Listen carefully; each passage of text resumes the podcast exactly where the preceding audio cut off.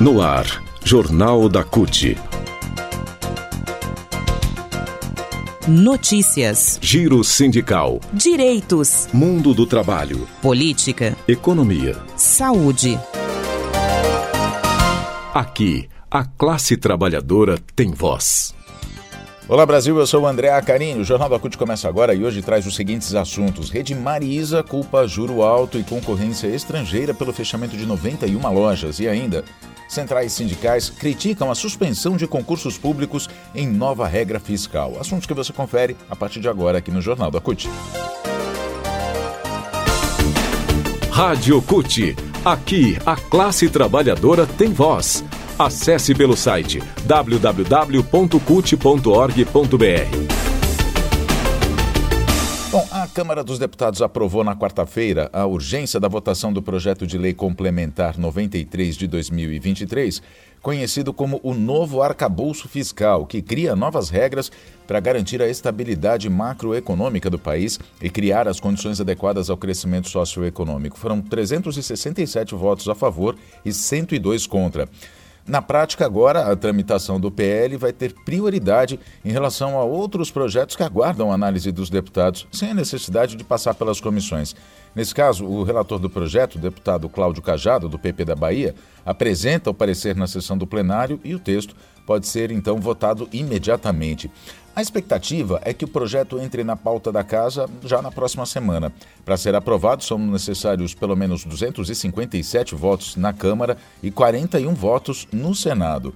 O projeto de autoria do Ministério da Fazenda cria uma nova regra fiscal em substituição ao teto de gastos públicos do governo Michel Temer, que impede o governo federal de fazer eh, investimentos públicos acima de, da inflação por 20 anos, prazo que terminaria em 2036. A proposta do governo previa que, se a meta de arrecadação e gastos não fosse alcançada, ficariam de fora da contenção o salário mínimo e o Bolsa Família, que poderiam ser reajustados acima da inflação. Mas o relator do PL deixou uh, de fora apenas a reposição do salário mínimo, tirando o programa de transferência de renda e ainda incluiu novas travas. Uma dessas travas é a que impede a realização de novos concursos públicos, o que para a CUT e para mais cinco centrais sindicais é inconcebível. Por quê? Porque nega o direito ao trabalhador e à trabalhadora em serviços públicos, além de ser injusta, né? nega direitos a esses trabalhadores, além de ser injusta com toda a sociedade que vai sofrer as consequências da redução de investimentos em serviços públicos essenciais. A gente sabe que os serviços públicos precisam de mais servidores públicos para poder funcionar de maneira melhor e essa nova trava no arcabouço fiscal apresentado pelo Ministério da Fazenda, então, impede a realização de concursos e as centrais são contra isso. Essa não é a primeira vez que os servidores públicos são alvos de tentativas de diminuição de ganhos e de reconhecimento. A gestão de Jair Bolsonaro tentou aprovar uma reforma administrativa que abria caminho justamente para a privatização dos serviços públicos. É, as centrais sindicais, a CUT, a Força Sindical, a UGT, a CTB, a NCST e a CSB se opuseram a essa proposta do relator da nova, da nova regra fiscal e emitiram, inclusive, uma nota repudiando essa ação. Economia. O Jornal da CUT agora fala sobre a rede varejista Marisa, que agora anunciou que vai fechar 91 das 334 lojas, isso como parte de um plano de recuperação da geração de caixa e rentabilidade da empresa. Segundo a administração, as unidades são consideradas deficitárias. Em mensagem enviada aos acionistas, a empresa informou que 25 lojas já foram fechadas entre os meses de março e abril deste ano. Outras 26 vão ser encerradas ao longo de maio. A previsão é de que 1.800 trabalhadores e trabalhadoras percam o emprego. O que diz a empresa? A empresa diz que tomou essas medidas de recuperação em função do cenário macroeconômico adverso, as importações ilegais sem a devida tributação e as elevadas taxas de juros praticadas pelo Banco Central, impostas pelo Banco Central. A Marisa é mais uma empresa que critica os juros altos, que são mantidos em 13,75% uh, pelo Banco Central do Brasil, né, que se tornou autônomo na gestão de Jair Bolsonaro, impedindo né, que o governo atual possa definir o índice, possa atuar para reduzir os juros.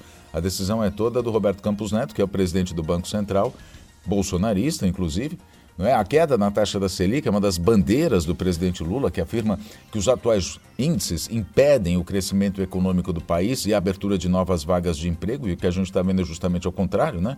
disso. A Marisa, por exemplo, vai fechar 91 lojas por causa dos juros, outras empresas já reclamaram, inclusive outras grandes varejistas, inclusive Magazine Luiza e outras, reclamaram que não é possível continuar, não é possível gerar emprego, não é possível é, desenvolver, desenvolvimento para o país com essa taxa de juros. A CUT também se posiciona contra a atual taxa de juros. Um outro fator que chama atenção, apontado pela rede varejista, são as importações ilegais sem a devida tributação. Recentemente, o governo federal tentou taxar as importações ilegais. As legais já são taxadas desde 1999. Só que depois de levar uma enxurrada de críticas causadas por fake news, uh, de que o consumidor pagaria a mais por compras em lojas legalizadas, a proposta que nem tinha sido apresentada oficialmente acabou sendo retirada. Depois da retirada dessa proposta de taxar a importação ilegal, o diretor-presidente da Marisa, João, no, eh, João Pinheiro Nogueira Batista, diz esperar que a concorrência desleal seja coibida. Ele disse o seguinte: estamos acompanhando de perto a evolução das iniciativas do governo federal para o setor de varejo no Brasil, que objetivam coibir a concorrência desleal e restabelecer a isonomia tributária. O ministro da Fazenda, Fernando Haddad, prometeu no final de abril a empresários do varejo que vai trabalhar num plano de adequação das compras feitas em lojas de comércio eletrônico asiáticas. Um dos objetivos é assegurar que o imposto seja cobrado na transação. Bom, as lojas Marisa têm dívida, né? É, a dívida da, da empresa está na casa dos 461 milhões de reais, segundo o balanço do primeiro trimestre. A Marisa também afirma que negociou dívidas com 90% dos fornecedores e 65% dos proprietários dos imóveis onde estão as lojas. A empresa ainda diz que teve melhor desempenho nas vendas em lojas físicas, com crescimento de 5% no faturamento, mesmo com fechamento de 14 lojas entre dezembro do ano passado e março desse ano. A rede tem um prejuízo líquido de 148, quase 149 milhões. Teve né, um, prejuízo de quase 149 milhões de reais no primeiro trimestre deste ano, um aumento de 64,2% em comparação com o trimestre, com o mesmo trimestre do ano passado. Ainda assim, a empresa teve receita líquida positiva em comparação com o ano passado, com faturamento de 440 milhões de reais, 440 milhões e meio de reais para ser mais exato. Jornal da CUT fica por aqui. Muito obrigado pela sua companhia. Nós nos falamos na próxima edição. Até lá.